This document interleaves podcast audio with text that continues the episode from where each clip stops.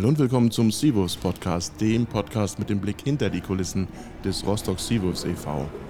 Wir sind mitten in den Playoffs mit den Profis und was passt da besser als, ja, als über Regeneration zu sprechen, denn die Belastung innerhalb dieser Playoffs ist doch relativ hoch. Die Spieler sind müde und deswegen habe ich mir heute einen ganz besonderen Gast eingeladen. Das ist Sebastian Böhm, Athletiktrainer der Rostock Seawolves. Wir sprechen über Regeneration und jetzt geht's los. Viel Spaß, gute Unterhaltung.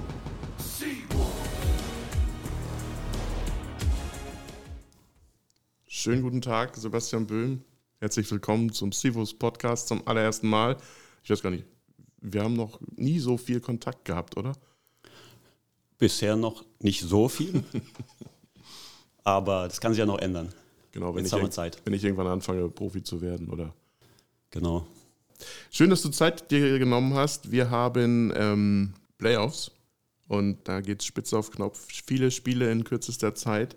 Und da habe ich mir gedacht, ja, warum nicht einfach mal darüber sprechen, wie die Belastung ist, wie man die Jungs wieder schnell äh, fit kriegt, wie man die müden Knochen wieder lebendig macht. Und ich glaube, da bist du ein ziemlich guter Ansprechpartner. Wobei der Coach hat am Dienstag gesagt, nach dieser kräftezehrenden 107, 100 drei Overtime-Schlacht.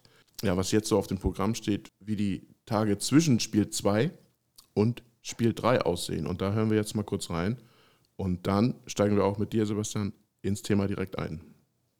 Jetzt war Stretching, jetzt gleich Eisbad, äh, äh, Behandlung bei den, bei den Physios. Ähm, dann schlafen die Jungs morgen. Ähm, das Trainerteam trifft sich sehr früh, um äh, wenn man denn schlafen kann, um dann das Spiel zu äh, analysieren. Ansonsten noch heute Nacht. Äh, und dann werden wir morgen Nachmittag eine kurze Einheit haben, wo wir Dinge ansprechen werden, äh, wo wir ein bisschen werfen werden, um uns ein bisschen zu bewegen und dann äh, fertig machen für, für Donnerstag. Donnerstagmorgen nochmal ein, ein, ein Wurftraining hier in der Halle, einfach um sich nochmal an die, an die Körbe zu gewöhnen. Aber da wird nicht mehr jetzt viel kommen. Da kann man auch jetzt keine keine großen taktischen Veränderungen mehr vornehmen oder Überraschungen. Also die wissen, was wir machen, wir wissen, was die machen. Und äh, am Ende geht es darum, dass die Spieler die Plays machen und ich fand, das haben wir heute. Also defensiv wie offensiv. Als es wirklich darum ging, haben wir die, die Big Plays gemacht und zweimal haben sie den letzten Wurf, zweimal kriegen wir den Stopp, zweimal kriegen, treffen sie den nicht. Ähm, von daher fand ich, dass wir heute die Big Plays gemacht haben. Genau, Stichwort Big Plays. Was sind denn deine Big Plays, um den Spielern was Gutes zu tun als Athletiktrainer? Also äh, in dem Sinne Big Plays gibt es nicht. Es ist, denke ich, was sehr Individuelles, was ein Spieler braucht, um äh, zwischen zwei Spielen, die so kurz aufeinander folgen, äh, sich zu regenerieren und auf dem Punkt wieder fit zu sein. Das ist natürlich jetzt in den Playoffs was ganz anderes als in der regulären Saison, weil einfach die Frequenz an Spielen eine ganz andere ist. Aber es gibt schon bestimmte Dinge, die wir zumindest anbieten, um dem Spieler zu helfen, schneller wieder fit zu sein auf dem Punkt. Mhm. Und das sind Möglichkeiten wie zum Beispiel? Wie beispielsweise, dass wir also nach jedem Spiel einen Cooldown machen, also nachdehnen, wie der Sportwissenschaftler sagt. Runterkühlen, ab, abkühlen, ja, ausdehnen. Letztendlich geht es da in erster Linie darum, runterzufahren, möglichst schnell nach dem Spiel. Also gar nicht so sehr um jetzt den muskulären Effekt, sondern einfach schneller zu entspannen dann machen wir seit den Playoffs Eisbäder, für die, die es möchten, auch um die Regeneration schneller einzuleiten. Die Effekte sind gar nicht so klar von Eisbädern, also was es im Einzelnen bewirkt, physiologisch, aber ein Effekt ist mit Sicherheit auch, dass man schneller ähm, runterfährt. Also es hat eine Wirkung aufs äh, autonome Nervensystem und man schläft danach besser, man regeneriert ein bisschen schneller. Mhm.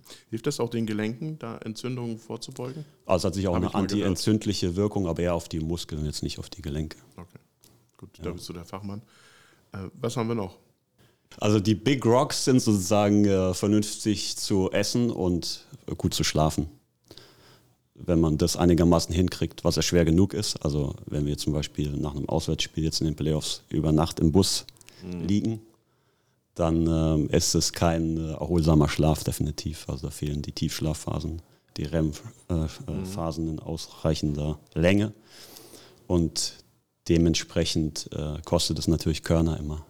Mhm. Die zwei Sachen Also gut essen, gut schlafen. Äh, da gibt es keine zwei Meinungen. Alle anderen Sachen sind gar nicht so eindeutig, wie man es oft denkt, ähm, so was die wissenschaftliche Evidenz anbelangt. Hm. Stichwort Essen, das ist natürlich bei Auswärtsfahrten ein bisschen schwierig, weil da doch irgendwelche Pasta-Gerichte oder so hinzukommen. Also die Ernährung. Habt ihr da Ernährungspläne, die, die ihr den Spielern an die Hand gebt oder sind wir mittlerweile so weit, dass die Profis mittlerweile Bescheid wissen, äh, das ist gut für meinen Körper, das muss ich essen, um wirklich fit zu sein und auch schnell zu regenerieren? Also für die Auswärtsspieler haben wir im Prinzip eine Liste, einen Plan, der ans Hotel geht, mhm. der dann immer ziemlich ähnlich aussieht, aber da ist zumindest eine, eine vernünftige Ernährung äh, definitiv möglich äh, im Hotel, die alles abdeckt. Mit einzelnen Spielern habe ich Ernährungscoaching gemacht, aber jetzt nicht mit dem kompletten Kader. Und grundsätzlich sind die meisten schon in der Theorie sehr gut informiert, mhm. wie eine sinnvolle Ernährung für einen Profisportler aussieht. Mhm.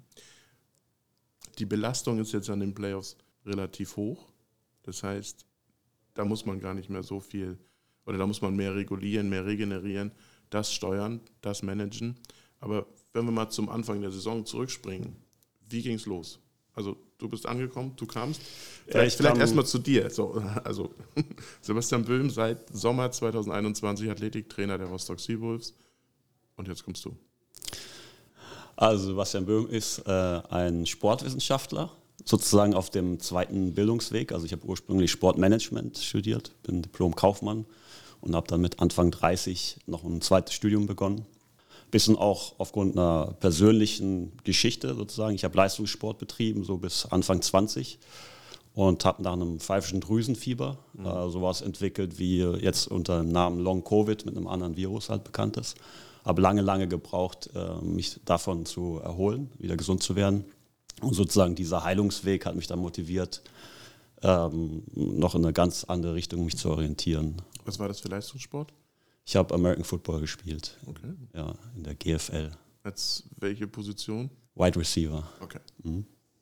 So, also das war sozusagen dann ein später Start in die Sportwissenschaft und dann habe ich ähm, nach äh, Ende des Studiums erst für ein letztendlich Medizintechnikunternehmen gearbeitet. Die haben Geräte für Höhentraining, eine spezielle Art von Höhentraining hergestellt. Und da hatten wir diverse Kunden im Profisport. Und äh, so bin ich da ein bisschen reingerutscht, dass wir einen äh, Fußballverein in Spanien beraten haben. Und ähm, die haben dann so angefragt, hey, das ist ja eigentlich ganz gut, äh, willst du nicht dauerhaft äh, bei uns bleiben? Und dann hat es noch zwei Jahre gedauert und dann bin ich letztendlich als ja, so eine Art äh, Head of Performance oder Sportwissenschaftler äh, zu diesem Verein gegangen nach Spanien. Das, das war Fußball. Fußball, genau. Und also ist es Athletik Bilbao? Oder? Nee, Atletico Baleares. Also auf Mallorca. Nicht, nicht, in der ersten Liga. Nee, in der dritten Liga. Dritte Liga. Ja, aber, aber weil es Fußball ist, ist auch in der dritten Liga ganz gut Geld da. auch für Performance, Head of Performance. Ja, nicht ganz so viel Geist. für die Spieler, aber ist okay. Ja. Okay, dann äh, von der Sonne Spaniens dann ins äh, raue Berlin, in die Großstadt. Genau, zu Alba, wo ich letzte Saison war als zweiter Athletiktrainer und auch für die äh, zweite Mannschaft sozusagen, also für Lok Bernau oder den Kooperationsverein mhm. äh, zuständig und die NBBL. Also viele Aufgaben auf einem Haufen. Aber es hat eigentlich ganz gut geklappt. Wir sind deutscher Meister geworden. Herzlichen Glückwunsch. Dankeschön. Und ja, es hat eine Menge Spaß gemacht, auch mit meinem spanischen Kollegen, dem Pepe, haben wir diese Performance-Abteilung, denke ich, ganz gut betreut und weiterentwickelt in der Zeit. Dann hast du ja mit dem legendären Coach Aito auch noch äh, ja. zusammenarbeiten dürfen. Genau, in seiner wahrscheinlich letzten Saison. Wie war so, also wie war das so? Also hast du Berührungspunkte gehabt? Habt ihr auch mal privat so ein bisschen Vögel beobachtet oder sowas? Nee, ist, Aito ist nämlich äh, Ornithologe, also ja. auf seinem Instagram-Profil, da sind ganz viele seltene Vogelarten, die er dann in seiner Freizeit Genau, zeigt. nee, da also habe ich ein bisschen andere Hobbys als er.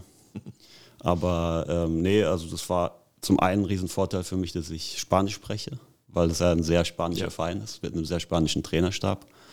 Und ähm, ja, also Aito ist jemand, der eigentlich so am Tisch oder im Trainerbüro auch gerne über Dinge spricht, die nicht mit Basketball zu tun haben. Das war eigentlich immer relativ lustig. Also eine sehr angenehme Atmosphäre. Und ja, es war definitiv eine Ehre, auch wenn ich jetzt nicht irgendwie mein Leben lang ähm, intensivst Basketball verfolgt habe, ist natürlich, äh, war mir bewusst, dass es ein legendärer Trainer ist, mit dem ich da zusammenarbeite und ja, war eine tolle Erfahrung auf jeden Fall.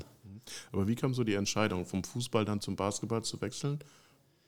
Ich habe mich schon immer für Basketball interessiert. Also, wie gesagt, äh, Football sozusagen die Sportart, die ich am besten konnte, wo ich einigermaßen Talent für hatte.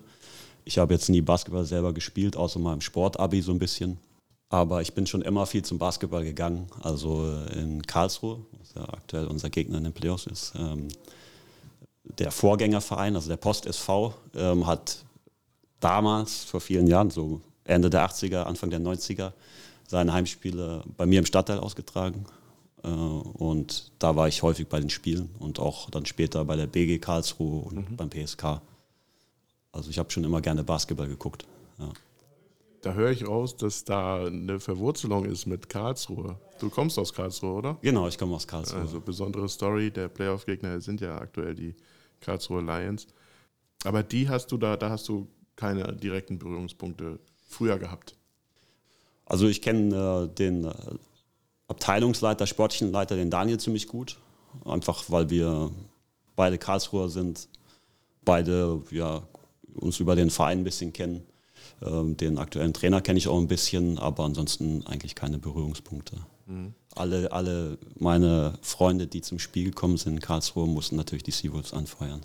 Die werden dann vorher ausgestattet mit entsprechendem Fanschal und ja den Spielernamen, die müssen sie auswendig lernen und die Trikotnummer. So weit so. bin ich nicht gegangen, aber ich habe schon eingefordert, äh, wenn ihr Karten kriegt, müsst ihr auch für die richtigen sein. Dann müsst ihr auch im Fanblock sein. Und, und das hat auch geklappt, ja. Ein, ein Freund hat sogar das Eis geholt für uns, für das Eisbad.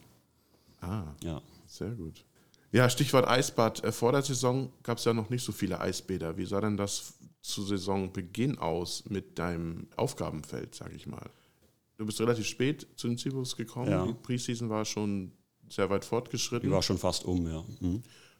Ja, für Athletiktrainer ist es ja wichtig, dann auch von Beginn an der Saison dabei zu sein, um dem Team was mit auf den Weg zu geben. Wie sieht so ein normaler Fahrplan aus, wenn du die Preseason mitmachen würdest oder, und wie du dann eingestiegen bist bei den Wölfen? Genau, also normalerweise ist im Prinzip die wichtigste Phase für einen Athletiktrainer die Preseason, weil man da halt Dinge machen kann, die man dann in der Saison in der Regel nicht mehr macht. Insofern war es ein ungewöhnlicher Einstieg. Aber nichtsdestotrotz hat es eigentlich ziemlich nahtlos funktioniert.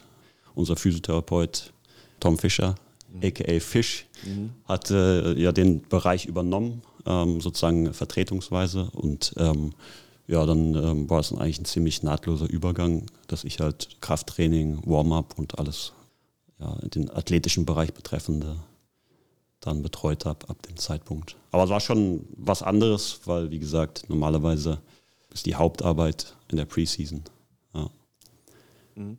Wie sieht so ein Alltag dann aus? Wie kann man sich das vorstellen? Also die Jungs kommen morgens zum Training und dann wissen sie, ach Gott, jetzt ist wieder Krafttraining. Was muss ich denn jetzt machen? So, also wie, wie, wie, baust du das ja, auf? Also jetzt also es ist schon so, dass so äh, die Sachen, die der Athletiktrainer macht, jetzt nicht über alle Maßen beliebt sind immer bei den Spielern. Mhm.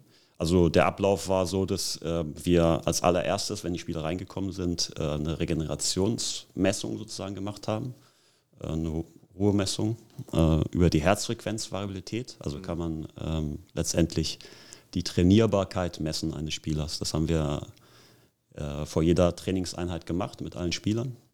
Also der Spieler musste drei Minuten dann auf einer Matte liegen, einfach möglichst entspannen. Und dann habe ich sozusagen äh, schwarz auf weiß äh, sein Regenerationslevel für den jeweiligen Tag oder seine Trainierbarkeit. Mhm. Die Werte habe ich dann an die Coaches kommuniziert. So, das war eigentlich das erste Mal.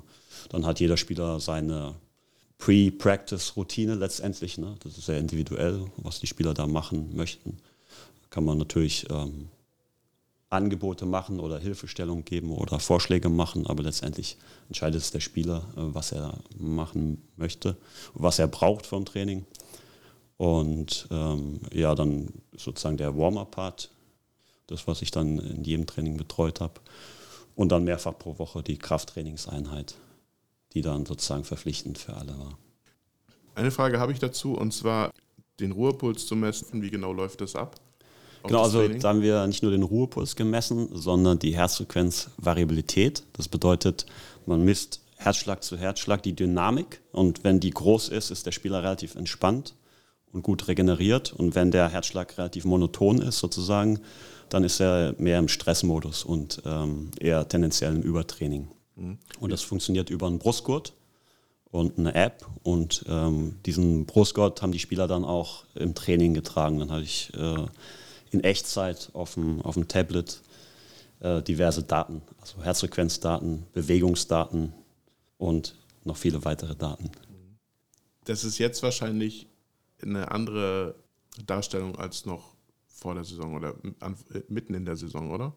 Gibt es da Unterschiede jetzt, während der Playoffs? Jetzt nutzen wir die Gurte nicht mehr, einfach aus dem Grund, dass wir kaum noch Training haben in dem Sinne, beziehungsweise in den Trainingseinheiten jetzt zwischen den Spielen die Spieler ja nicht mehr ausbelasten können. Mhm. Das würde ja gar keinen Sinn machen. Und dementsprechend sind es auch wenig Infos, die wir jetzt noch rausziehen könnten aus diesem Tracking-System. Insofern nutzen wir es jetzt nicht mehr, aber man würde definitiv Unterschiede sehen, ja. Also wir haben jetzt über die Hauptrunde gesprochen und über die Playoffs und der Unterschied ist ja, dass die, das Regenerationsmanagement in den Playoffs wichtiger ist als zu Beginn der Saison oder während der Hauptrunde. Aber welche Maßnahmen helfen da überhaupt? Gibt es da erwiesene Mittel? Gibt es da wirklich belastbare Methoden, die man auch anwenden kann? Ja, schwieriges Thema. Also grundsätzlich wächst das Gras jetzt nicht unbedingt schneller, wenn man dran zieht. Also das Wichtigste ist mal Zeit zu äh, regenerieren und äh, die hat man in den Playoffs normalerweise nicht. Und ähm, grundsätzlich, also es gab in Deutschland ein großes Projekt vom Bundesinstitut für Sportwissenschaft, das sogenannte Regman-Projekt oder Regeneration im Spitzensport. Mhm. wenn man da so durchgeht, die ganzen gängigen äh, Regenerationsinterventionen, die es so gibt, ähm, ist das Ergebnis relativ ernüchternd. Also meistens steht so eigentlich keine wirkliche wissenschaftliche Evidenz oder könnte hilfreich sein. Jetzt aber so ist im Profisport, kann man nicht immer unbedingt auf wissenschaftliche Evidenz warten, weil sonst kann man lange warten. Und Dinge, die jetzt subjektiv für einen Spieler funktionieren, wo er der Meinung ist, es bringt was, die soll er auch machen. Also würde ich ihm nie ausreden. Und ähm, eine der wenigen Sachen, wo es ein bisschen Evidenz für gibt, ist beispielsweise das Eisbad. Das Nachdehnen, was wir nach jedem Spiel machen. In gewisser Weise auch aktive Erholung am nächsten Tag. Wie sieht die ähm, aus? Ja, die sieht momentan so aus, dass wir halt ein, ein bisschen trainieren. Also nicht taped und nicht live, aber ähm, dass die Spieler sich zumindest ein bisschen bewegen und werfen. Einfach äh, auflockern. Genau. Zusätzlich jetzt noch ähm, was im athletischen Bereich zu machen, macht keinen Sinn. Mhm. Je weniger da gemacht wird oder je kürzer die Trainingseinheit, desto mehr Zeit zur Regeneration, ganz einfach. Mhm. Äh, Stichwort Müdigkeit. Wie, also wie hilfst du da bei dem Team, sich dann zu erholen, die müden Knochen wieder wach zu küssen? Naja, wir haben Anfangs der Saison oder mit einigen Spielern habe ich äh, so Schlafmessung gemacht, beziehungsweise 24 Stunden mhm. Regenerationsmessung mit einem Tagebuch zusammen, um ein bisschen rauszufinden, was individuell funktioniert. Also man sieht da wirklich schwarz auf weiß, die Maßnahme hilft einer Regeneration, verbessert den Schlaf, äh, das stresst eher und das ist manchmal sehr spannend, was da rauskommt. Äh, ich weiß, bei Alba hatte ich einen Spieler, der hatte die beste Entspannung beim Playstation-Spielen. Wäre jetzt normalerweise nichts, was ich ihm empfohlen hätte. Mhm. Äh, aber bei diesem einen Spieler war es einfach so. Also der hat auch zu mir gesagt, ich war da absolut in meiner Welt komplett am Abschalten und dem, das hat man auch in der Messung dann eindeutig gesehen. Und dann ist es vielleicht individuell für ihn sein Regenerationstool, auch wenn es auf den ersten Blick erstmal abwegig erscheinen. Da ist die Frage, ob es nur Playstation-Spielen ist oder ein bestimmtes Spiel. Aber das werden wir wohl nie erfahren. Äh, das war ein bestimmtes Spiel, aber ich weiß nicht mehr welches. Ich bin kein Gamer. okay. Gut. Du hast gesagt, mit dem Basketball hast du nicht so viel am Hut. Ich glaube, während der. Also, das nein. Ist, nein, nein, nein, das habe ich nicht gesagt, äh, sondern ich wollte auf, auf das Thema hinaus, aktiv Basketball zu spielen, weil ich weiß, ja. dass dass die Teambetreuerin Caroline und äh, Physio Tom ab und zu auch ein paar Würfe nehmen. Aber wenn die Jungs zum Beispiel in der Kabine sich umziehen oder Video schauen, dann nimmst du dir keinen Ball? Normalerweise nicht. Also nee. bist du mehr äh, theoretischer? Ich bin äh, Rebounder, Rebounder. Teilweise, ja. Rebounder heißt es, ja. Genau. Was geht noch in den Playoffs? Also ich bin hergekommen, um Meister zu werden der Pro A, muss ich ganz klar sagen. Das ist schon das Ziel. Du kommst ja als deutscher Meister von Alba Berlin. Genau. Und äh, einen Titel zu gewinnen, fühlt sich gut an. Also das würde ich gerne wiederholen. Das klingt gut. Ja, heute Abend, beziehungsweise Donnerstag, wenn die Folge hier ausgestrahlt wird, spielen die Rostock Seawolves gegen Karlsruhe zum dritten Mal gegeneinander, zum vierten Mal innerhalb von zehn Tagen. Eins war Hauptrunde, der Rest war Playoffs und die Seawolves führen 2 zu 0. Und Coach Christian Held hatte gesagt, dass es jetzt eigentlich nur noch auf die Mentalität drauf ankommt, weil, und jetzt drücken wir mal auf den Knopf und hören, was Coach Held dazu sagt. Ich glaube, die sind müde, wir sind müde. Und äh, wenn dann, nochmal, wenn dann die Halle voll ist, weil das haben die Jungs sich wirklich verdient, dann äh, vergisst man, ob man müde ist oder nicht. Genau, also Müdigkeit muss ausgeblendet werden. Ihr Fans seid gefragt, unterstützt die Rostock Seawolves alle in der Stadthalle Rostock bei ihrem hoffentlich langen Weg noch in diesen Playoffs. Sebastian Böhm, vielen, vielen Dank für die Einblicke. Danke für die Einladung. Sehr gerne und wir sehen uns in der Halle und ich hoffe, wir sehen euch auch alle in der Halle. Und das war es mit dieser Ausgabe im Seawolves Podcast.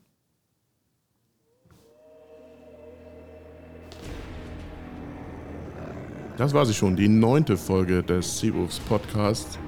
Ich hoffe, wir konnten euch einige Einblicke geben in die Regeneration der Rostock Seawolves, gerade jetzt in der heißen Phase der Saison in den Playoffs der Barmer zweiten Basketball-Bundesliga Pro A. Wenn es euch gefallen hat, empfehlt es weiter. Wenn ihr Fragen, Kritik, Anregungen habt, lasst es mich gern wissen unter der E-Mail-Adresse podcast.civus.de. Wir drücken den Civus weiter den da die Daumen dass sie ja, mit bis in den Mai durchstarten und die Playoffs noch weitergehen. Bis zum nächsten Mal. Ciao.